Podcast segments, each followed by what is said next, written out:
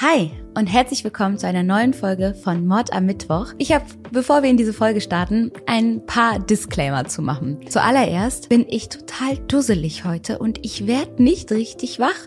Es ist, stand jetzt Viertel vor eins und ich krieg meine Augen immer noch nicht richtig geöffnet. Ich fühle mich so, als könnte ich im Sitzen einschlafen und ich weiß nicht warum. Ich hatte eigentlich gesunde acht Stunden Schlaf letzte Nacht, aber irgendwie, ich glaube, meine Eisenwerte sind im Keller. Irgendwas ist da im Busch. Ich bin auf jeden Fall echt ein bisschen neben der Kappe. Seid mir nicht böse, wenn ich heute ähm, zwischendurch mal ein bisschen Stuss rede. Ich versuche mich zusammenzureißen. Und der nächste kleine Disclaimer ist, dass ich endlich mal wieder an den Kommentar der Woche gedacht habe. Das haben wir früher ganz häufig gemacht und das war eigentlich auch etwas, was uns allen Spaß gemacht hat, weil ich eure Kommentare liebe und ihr das lustig fand, wenn ich eure Kommentare vorgelesen habe. Und jetzt ist es endlich wieder soweit, denn der heutige Kommentar der Woche ist von Lina May und sie schreibt, wusstet ihr, dass Selena Gomez nach dieser Sängerin benannt wurde? In diesem Fall ging es um Selena Quintanilla, den Fall, den ich euch schon erzählt hatte, vor einem Monat ungefähr. Und ähm, fand ich ganz spannend, dass sie da diese Insider-Information hatte. Ähm, wusste ich nicht. Und dazu muss ich sagen, dass ich es generell liebe, wenn ihr noch so Insider-Informationen habt oder so Sachen noch herausgefunden habt, die mir bei der Recherche nicht aufgefallen sind. Also wenn ich dann durch eure Kommentare noch was dazu lernen kann. I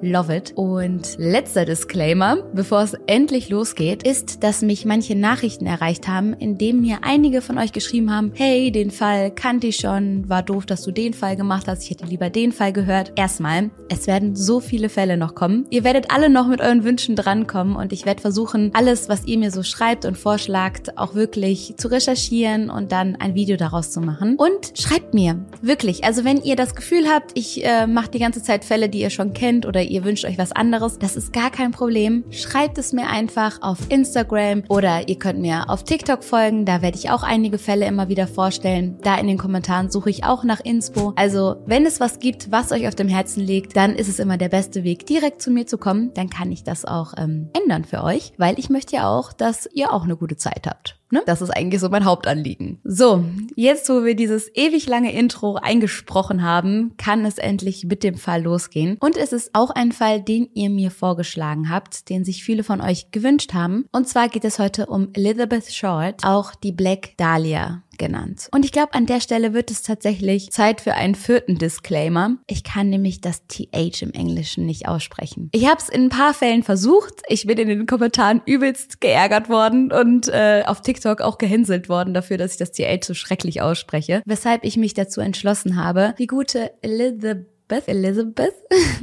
in diesem Fall einfach Elisabeth zu nennen, um mir alle weiteren Peinlichkeiten einmal zu ersparen. Elisabeths Kindheit. Elisabeth wurde am 29. Juli 1924 als eine von fünf Töchtern in eine, ja, mehr oder weniger wohlhabende Familie geboren. Also sie hatten keine Geldprobleme, finanziell ging es ihnen immer gut. Sie waren jetzt nicht rich rich, aber hatten eben genug Kohle, um sich dann irgendwann auch ein Eigenheim leisten zu können und dort mit Vater Chloe, Mama Phoebe und den fünf Töchtern einzuziehen. So wächst Elisabeth dann in Massachusetts auf und leidet ihr ganzes Leben schon unter Atembeschwerden. Sie hat immer Probleme mit der Lunge, hat immer Atemnot und ja, das ist etwas, was sie als Kind auf jeden Fall auch mitnimmt und in vielerlei Hinsicht beeinträchtigt. Sie kann nicht so mit den anderen Kindern mitrennen, fällt öfters mal zurück, aber macht trotzdem ihr eigenes Ding. So wächst Elisabeth dann mehr oder weniger krisenfrei auf, bis ihr Vater eines Tages verschwindet. Man findet seinen Wagen noch irgendwo an einer Brücke geparkt, doch der Vater ist weg. Da damals die Wirtschaftskrise herrscht und auch die Familie Short im Inbegriff war, viel Geld zu verlieren und den Wohlstand, den sie sich aufgebaut hatten, ja, im Bankrott schwinden zu sehen, gingen alle davon aus, dass sich Chloe Short sein Leben genommen hat. Mutter Short und die fünf Töchter verlieren daraufhin auch das Haus und ziehen in eine kleine Kellerwohnung, in der die Mutter die fünf Töchter alleine großzieht. Durch Schneiderarbeiten kann sie sich ein kleines bisschen Geld dazu verdienen und bringt so sich und ihre Kinder irgendwie durch. Zehn Jahre nach dem Verschwinden von Chloe bekommt sie dann plötzlich einen Brief von ihrem tot geglaubten Ehemann. In diesem Brief steht, dass er gar nicht tot ist, sondern sich eine neue Existenz in Kalifornien aufbauen wollte. Dass er vor der Krise geflohen ist und sie mit all den Problemen alleine gelassen hat. Nun lädt er sie aber dazu ein, zu ihm nach Kalifornien zu kommen. Aber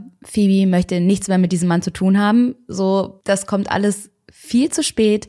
Die härtesten Jahre hat sie schon hinter sich. Ihre Töchter sind mittlerweile fast alle groß und die Hilfe kann sie jetzt wirklich nicht mehr gebrauchen. Sie hat es bis jetzt alleine geschafft und ja, braucht dann keine Almosen von diesem Mann, der sich damals verdrückt hat, als es eng wurde. Und so lehnt sie das Angebot ab. Zu diesem Zeitpunkt werden Elisabeths Atembeschwerden immer und immer schlimmer. Sie leidet wirklich darunter und ihre Mutter kratzt irgendwann etwas Geld zusammen, um Elisabeth nach Miami zu schicken. Dort reist sie mit ein paar Freundinnen hin.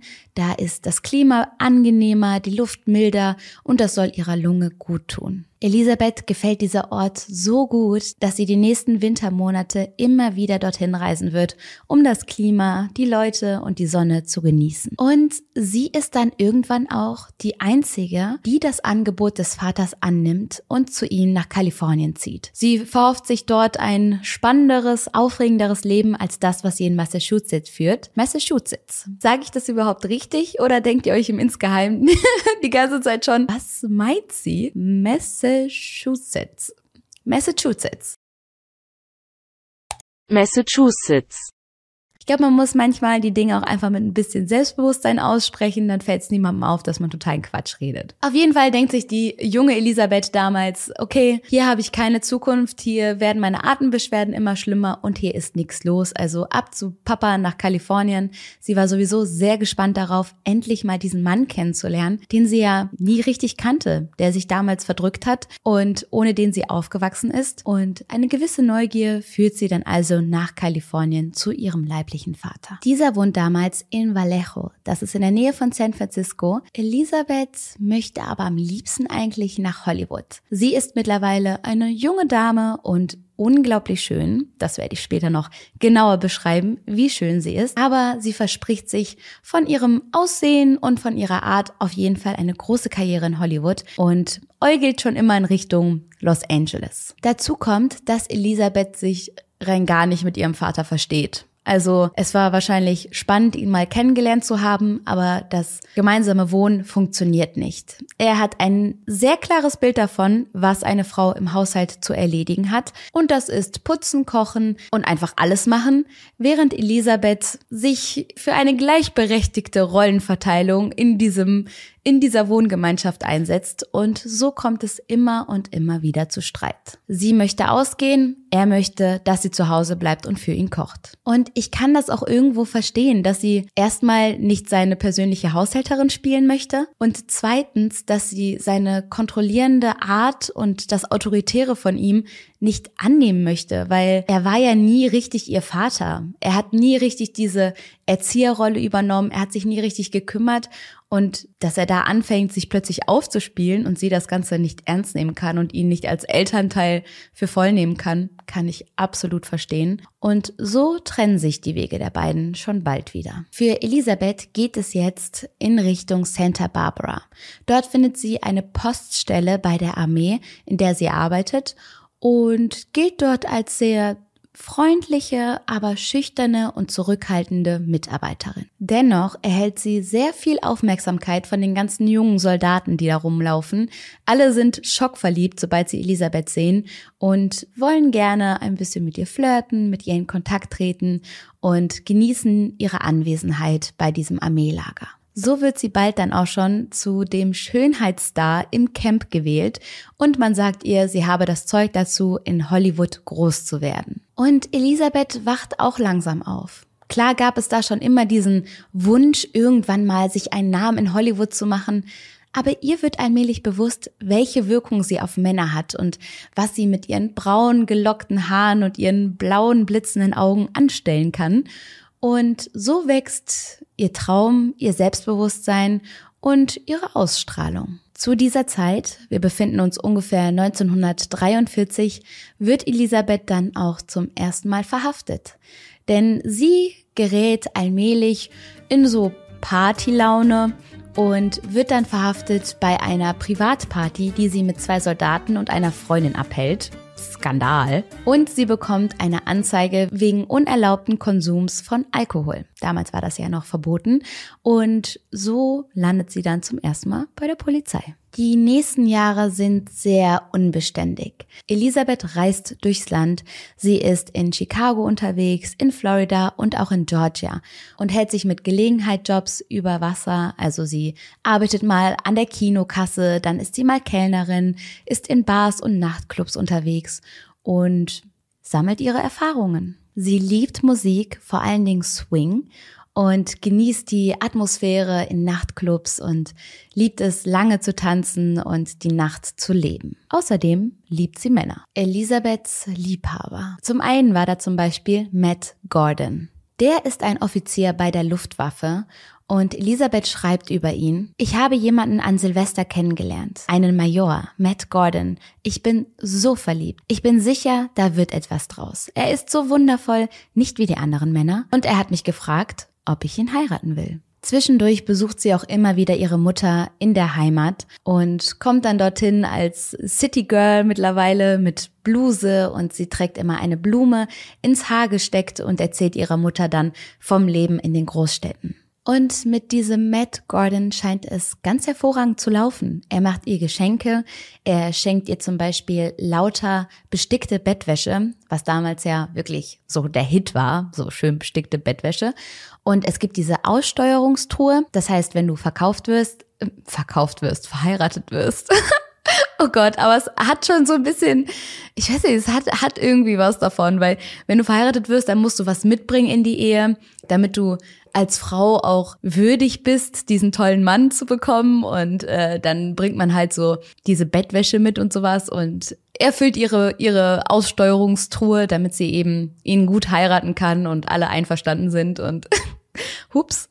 Naja, auf jeden Fall, es läuft alles tipptopp schön bestickte Bettwäsche, hot in love. Aber Matt Gordon ist ja bei der Luftwaffe und er ist aktuell auch im Einsatz. Das Tragische hierbei ist, dass es sich schon um das Ende des Zweiten Weltkrieges handelt und Elisabeth eigentlich nur darauf wartet, dass er endlich nach Hause kommt, bis sie dann eines Tages eine Nachricht von der Mutter von Matt erhält, die Elisabeth sagt, dass Matt bei der Luftwaffe ums Leben gekommen ist dass er nicht mehr nach Hause kommen wird. Elisabeth war absolut schockiert. Sie liest sich immer und immer wieder die Briefe, die sie mit Matt damals geschrieben hat, durch und fällt in ein tiefes, tiefes Loch. Nachdem sie einige Monate getrauert hat, beschließt sie, wieder nach Miami zu reisen. Es sind wieder die Wintermonate und sie braucht Ablenkung und die holt sie sich.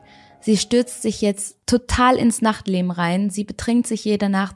Sie versucht sich auf Krampf abzulenken wird dadurch natürlich aber nicht gerade glücklicher. Jeden Abend sieht man sie mit einer anderen Begleitung und es scheint ihr dabei egal zu sein, um welche Art Mann es sich handelt. Also da sind sehr viel Jüngere dabei, da sind sehr viel Ältere dabei, da sind Reiche dabei, aber auch bitterarme Männer. Und heute würde man vielleicht sagen, hey, mach, was dich glücklich macht. Wenn du gerade Ablenkung brauchst, good for you, pass bloß auf dich auf, ne? So, schick mir einen Live-Standort, aber dann hab deinen Spaß. Aber damals war das natürlich ein bisschen anders und Elisabeth hat schon so einen gewissen Ruf genossen. Ihr versteht. Als man sie einigen Quellen zufolge dann auch ab und zu mal mit Frauen sieht, in romantischen Zusammenhängen. Macht das Sinn? Ihr wisst, was ich meine? Da war natürlich die Gerüchteküche am Brodeln. Denn das war damals absolut unvorstellbar, dass zwei Frauen sich anziehend finden könnten und Elisabeth galt damals schon als kleine Skandalnudel. Aber es müssen einfach auch unglaublich lustige Zeiten gewesen sein. Der Krieg war beendet, sie hatte ihre schicken Peeptoes an und lief dann da über die Promenade, hat die ganze Aufmerksamkeit genossen, kannte jeden, kannte alle Clubs. Bestimmt hatte sie da auch echt lustige Zeiten, was wir ihr natürlich gönnen. Etwas später reist Elisabeth dann nach Kalifornien, um einen gewissen Joseph Fickling zu treffen. Nicht lachen. Sie kannten sich schon von früher, er war auch bei der Air Force und sie wollten jetzt herausfinden, ob sie vielleicht eine Zukunft als Paar haben könnten, jetzt da sie ja beide Single waren. Es heißt, die beiden haben einen Urlaub in Long Beach zusammen verbracht, der jedoch nicht besonders gut gelaufen ist. Joseph Fickling hat nämlich behauptet, Elisabeth wäre die ganze Zeit mit anderen Männern unterwegs, würde rechts und links flirten und ihm fehlt es an Aufmerksamkeit von Elisabeth. So kommt es dann dazu, dass die beiden kein Paar werden. Sie gehen wieder getrennter Wege. Jedoch scheinen sie so eine gewisse Freundschaft zu haben, eine gewisse Verbindung zu teilen, denn Joseph wird Elisabeth die ganzen nächsten Jahre hin und wieder Geld schicken und sie bleiben auch weiterhin im Kontakt. Den letzten Brief von Elisabeth erhielt Fickling in 1947. In diesem schreibt sie ihm, dass sie ein Jobangebot als Model in Chicago erhalten hätte und da jetzt hinziehen würde. Das hat sich später als Lüge herausgestellt und tatsächlich hat Elisabeth viel gelogen. Das zieht sich so durch die ganze Timeline, also es gibt hier und da immer mal wieder so Geschichten von ihr, die nicht zusammenpassen, wo sie sich ein bisschen aufgebauscht hat, sich ein bisschen größer und erfolgreicher gemacht hat als sie war. Aber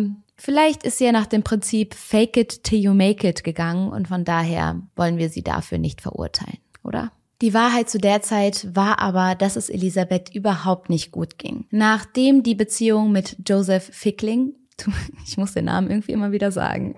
Ich bin, ich bin echt drei im Kopf manchmal, ne? Naja. Nachdem die Beziehung nicht funktioniert hat zwischen den beiden, entscheidet sie sich dazu, zurück nach Kalifornien zu gehen, ihr Glück dort zu versuchen, aber sie hatte einfach kein Geld. Endlich war sie in Los Angeles angekommen, in der Stadt, wo sie ihr großes Glück machen wollte, in Hollywood. Und dort zieht sie von Unterkunft zu Unterkunft. Immer wieder kann sie sich das Zimmer nicht leisten, es gibt Probleme und so ist sie in der ganzen Stadt immer wieder unterwegs. So kommt sie in den billigsten Hotels unter, in Pensionen, in Motels, teilweise auch in Privatzimmern und versucht sich irgendwie immer über Wasser zu halten. Teilweise teilt sie sich dann kleine Wohnungen mit vielen Menschen. Einmal lebt sie in so einer Zwei-Zimmer-Wohnung mit acht anderen Frauen, um irgendwie durchzukommen. In einer dieser Unterkünfte bekommt sie für einen Dollar die Nacht ein Schubfach und ein Feldbett, auf dem sie schlafen kann. Und Elisabeth hat es wohl immer so gemacht, dass sie sich das Bett an Hinterausgang ausgesucht hat, also immer das Bett, was an einem Fenster war oder so. Und wenn der Vermieter morgens reingekommen ist, um schön von allen abzukassieren, hat sich Elisabeth dann aus der Tür rausgeschlichen und sich irgendwo versteckt, bis der wieder weg war. Im Jahre 1946 entscheidet sich Elisabeth dazu, Hollywood zu verlassen. Man weiß nicht genau wieso, aber ihre Wege führen nun nach San Diego. Und dort schafft sie es, bei einer Privatperson unterzukommen. Diese Frau heißt Dorothy French, wieder ein TH, weshalb ich ihren Namen nicht mehr weiter erwähnen werde, aber der ist auch nicht weiter relevant. Auf jeden Fall wohnt Elisabeth bei ihr, aber diese Wohngemeinschaft funktioniert auch nicht, denn Dorothy, jetzt habe ich es doch nochmal gesagt, wirft Elisabeth vor, nachts immer lange aus zu sein, immer auf Partys zu sein, dafür aber im Haushalt gar nicht mitzuhelfen, unzuverlässig zu sein und so schmeißt sie Elisabeth dann nach ein paar Wochen wieder raus. Elisabeth verlässt diese Wohnung also und wird noch ein letztes Mal dabei gesehen, wie sie mit ihren Koffern in einen Wagen steigt, zu einem jungen Mann mit auffällig rotem Haar. Dieser Mann wird später als Robert Manley identifiziert. Der hatte gerade beruflich in San Diego zu tun und fuhr eine Straßenkreuzung entlang, als er plötzlich eine junge Frau mit weißer Bluse und Rüschen, einem schwarzen, kragenlosen Kostüm, hochhackigen Wildlederpumps, Nylonstrümpfen, weißen Handschuhen und einem langen beigen Mantel sah. Und für alle Detektive, ihr wisst's, es handelt sich dabei um die damals 22-jährige Elisabeth Short, die gerade bei Dorothy rausgeschmissen wurde. Und Robert, wie alle anderen, schockverliebt, hält an, um sie einsteigen zu lassen. Elisabeth ist erstmal zurückhaltend und dankt ab. Als Robert aber darauf besteht, sie mitzunehmen, steigt sie zu ihm ein. Und Elisabeth schüttet schon bald ihr Herz aus, erzählt, dass sie nicht weiß, wo sie hin soll, dass sie rausgeflogen ist, dass sie keine Bleibe hat und Robert entschließt sich dazu, sie mit nach Los Angeles zu nehmen. Sie übernachten erst noch in einem Motel in San Diego und machen sich dann am nächsten Tag auf die Reise. Elisabeth erzählt ihm, sie würde sich mit ihrer Schwester treffen. Die beiden hätten sich in einem Hotel verabredet und von dort aus würde sie dann weiter klarkommen. So setzt er sie also vor einem Biltmore Hotel ab und da trennen sich dann die Wege der beiden. Das alles ist gegen 18.30 Uhr. Elisabeth hält sich daraufhin noch zwei Stunden lang in der Hotellobby auf, bevor sie diese verlässt. Es heißt, sie ist noch ein letztes Mal in dem Hotel Cecile gesehen worden, bevor sie erstmal verschwand. Und das Hotel Cecile, das dürften wir von verschiedenen Fällen schon kennen. Richard Ramirez, Jack Unterweger, Elisa Lam. Die Liste ist viel zu lang. Es ist viel zu lang. Wie kann so viel in einem Hotel passieren? Also ich bin eigentlich nicht der, der paranormale Mensch so, ne? Also ich, ich will keine Geister ver verärgern so, ne? Falls mir doch irgendwelche Geister gerade zuhören. Ist gar nicht böse gemeint, aber so vom Naturell her glaube ich erstmal an das, was ich mir selber rational erklären kann. Aber das Hotel Cecil, das ist anders. Irgendwas ist damit. Irgendwas, was ich nicht erklären kann. Aber nun gut, Geschichte für sich. Es ist nun der 15. Januar 1947 und eine junge Mutter geht mit ihrer Tochter durch den Park. Es ist der Leimat Park in einem Neubauviertel von Los Angeles. Sie will einige Erledigungen machen und auf dem Weg ihre Tochter im Kinderwagen noch einmal durch den Park schieben, als sie plötzlich am Wegesrand etwas sehr, sehr Helles liegen sieht. Als sie sich dem Gegenstand annähert, denkt sie, es ist eine kaputte Schaufensterpuppe. Eine ganz helle, weiche Schaufensterpuppe. Doch je näher sie dieser Puppe kommt, desto mehr erkennt sie, worum es sich wirklich handelt. Es ist eine schlimm zugerichtete Frauenleiche. Es ist die Leiche von Elisabeth. Die junge Mutter muss ihren Blick sofort abwenden. Das, was sie gerade gesehen hat, war so schockierend, dass sie mit dem Kinderwagen um die nächste Hausecke rennt, sich dort hinhockt und erstmal durchatmen muss, bis sie es schafft, die Polizei zu verständigen. Die nackte Frauenleiche ist an der Hüfte in zwei Teile getrennt worden. Ihr Unterleib ist mit gespreizten Beinen drapiert worden, zur Schau gestellt worden genau wie der Rest des Körpers. Man hat Elisabeths ein Grinsen in ihr Gesicht geritzt, von einem Mundwinkel bis zum anderen. Die Arme sind symmetrisch platziert worden, so dass sie einen nahezu perfekten rechten Winkel darstellen. Und einzelne Teile ihres Körpers fehlen komplett. Ihr ganzes Gesicht ist übersät von blauen Flecken und man hat ihre Zähne und ihr Zahnfleisch freigelegt. Etwas, was aber super seltsam ist, ist, dass es keine Blutlache am Fundort gibt. Die Leiche war praktisch blutleer, da nirgendwo Spritzer zu finden war waren. Es dauerte eine Weile, bis die Polizei eintraf und praktisch direkt mit ihnen kam die Presse. Die haben es nämlich geschafft, die Funkgeräte der Polizisten abzuhören und so wussten sie dann immer als erste Bescheid, wenn in LA etwas passiert ist. Es werden direkt die höchsten Tiere vom LAPD mit diesem Fall beauftragt. Also da sind zum Beispiel Harry Hansen und Finnis Brown am Werk. Das sind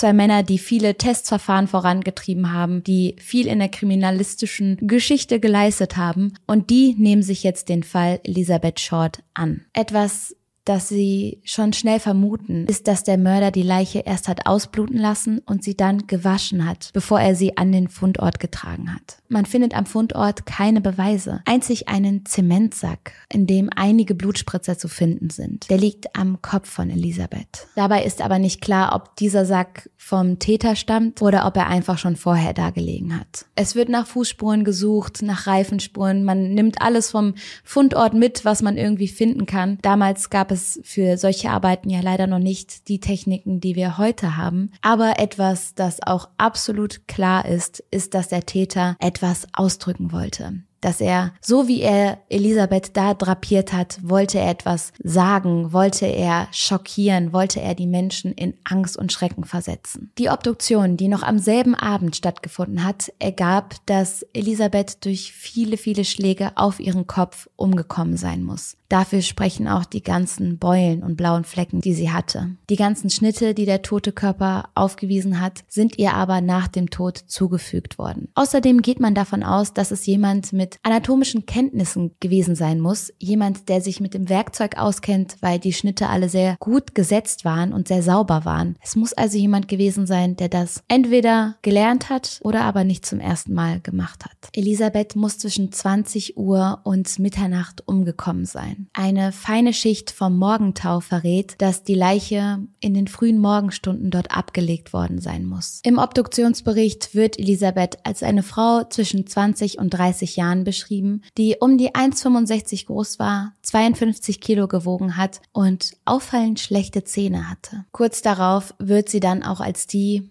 die sie ist, nämlich Elisabeth Short, identifiziert und als der Presse bewusst wird, dass es sich bei der Toten um das bildschöne, aufstrebende Hollywood-Sternchen Elisabeth Short handelt, drehen alle durch. Die Presse. Von nun an versuchen alle Zeitungen, möglichst viele Informationen über Elisabeth zu generieren. Und dabei wenden sie die ekelhaftesten Methoden an. Zum Beispiel rufen sie Elisabeths Mutter an und sagen ihr, hey, deine Tochter hat bei einem Schönheitswettbewerb gewonnen. Ja, sie ist die Schönheitskönigin und wir wollen von Ihnen jetzt ein Interview. Erzählen Sie mal, wie war Ihre Tochter früher? Was sind Ihre Stärken? Was sind Ihre Schwächen? Berichten Sie, berichten Sie. Wir brauchen etwas für den schönen Artikel. Und Elisabeths Mutter weiß zu dem Zeitpunkt nicht mal, dass ihre Tochter tot ist und erzählt. Stolz berichtet sie über ihr Kind. Und nachdem sie all diese persönlichen Informationen rausgegeben hat, sagen ihr die Journalisten erst, was der wahre Grund für den Anruf ist. Ein wahnsinniger Konkurrenzkampf zwischen den Magazinen bricht aus, denn alle wollen die größten Schlagzeilen, die brutalsten Bilder und die geheimsten Informationen zu Blatt bringen. Den Lesern werden Geschichten über Elisabeth geboten, in denen es um Sex geht und um Alkohol und Drogen und Partys und ach, was sie doch für ein Luder war. Die Leute haben es geliebt, das zu lesen. Sie haben es geliebt, die schrecklichen Bilder von Elisabeth zu sehen, die brutalen Bilder vom Fundort und haben sich die Mäuler über Elisabeth zerrissen. Dazu kommt, dass sie das Schönheitsideal damals komplett verkörpert hat. Sie hatte diese Porzellanhaut, die kleine Stupsnase, die geschwungene geschwungenen Lippen, sie hatte schöne Hüften, sie war weiblich, all das, was die Leute damals sehen wollten. Und das im Kontrast zu den schlimmen, brutalen Bildern vom Fundort war die perfekte Schlagzeile. So erhält sie dann bald auch schon den Namen Black Dahlia, also schwarze Dahlia, weil sie dieses schwarz gefärbte Haar hatte mit der Blüte im Haar. Und das wird dann ihr neuer Name, der dann später auch zu Verfilmungen, zu Büchern, zu Schriftstücken führt und alle wollen Teil dieser Geschichte werden, alle wollen alles davon mitbekommen und sich an diesem Leid ergötzen. Die Ermittlungen gehen währenddessen aber nur schwer voran. Obwohl sie wirklich in aller Munde ist und jeder über diese Geschichte spricht, scheint es keine verwertbaren Beweise zu geben. Keiner weiß, was passiert ist, nachdem Robert sie damals in dem Hotel abgesetzt hat. Keiner kann es sich erklären, warum sie so lange in der Hotellobby gewartet hat und auf wen und wo sie danach hingegangen ist. Es melden sich zahlreiche Zeugen. Jeder will was gesehen haben. Es sagen so viele Menschen sogar, dass sie die Täter gewesen sind, einfach um kurz mal Teil dieses Rampenlichts zu sein und kurz mal ein Interview geben zu können oder Aufmerksamkeit zu bekommen, wo man sich denkt, was ist los mit euch? Ehrlich, also wenn ihr, wenn ihr so sehr Aufmerksamkeit braucht, dann geht zum Theater, macht was. Aber die Ermittlungen so aufzuhalten, krass. Also ich glaube, es haben sich um die 27 Leute als Mörder gemeldet, die alle unschuldig waren, was ihnen nachgewiesen werden konnte, aber die einfach Teil dieses Skandals werden wollten. Etwas später findet man dann Elisabeths Koffer am Busbahnhof. Diese hat sie damals mit Robert dort eingeschlossen, weil sie ja noch nicht wusste, wo ihre Reise als nächstes hingehen würde. Und alle haben sich gefragt, warum hat sie die so lange dort liegen lassen? Denn nach dem Treffen mit Robert, nachdem er sie abgelassen hat, sind ja einige Tage vergangen, bis man ihre Leiche gefunden hat. Und sie war so eine eitle Person. Sie wäre niemals, ohne ihre Klamotten zu wechseln, für mehrere Tage durch Los Angeles gelaufen. Das hat dann den Verdacht erregt, dass sie vielleicht gekidnappt wurde dass sie mehrere Tage irgendwo festgehalten wurde, bevor man sie umgebracht hat. Einige Tage nach dem Fund der Koffer erhält die Zeitung Los Angeles Examiner, Los Angeles Examiner, mit Selbstbewusstsein, Lucia, ein Paket ohne Absender. Und in diesem Paket ist unter anderem ein Adressbuch mit 75 Männernamen.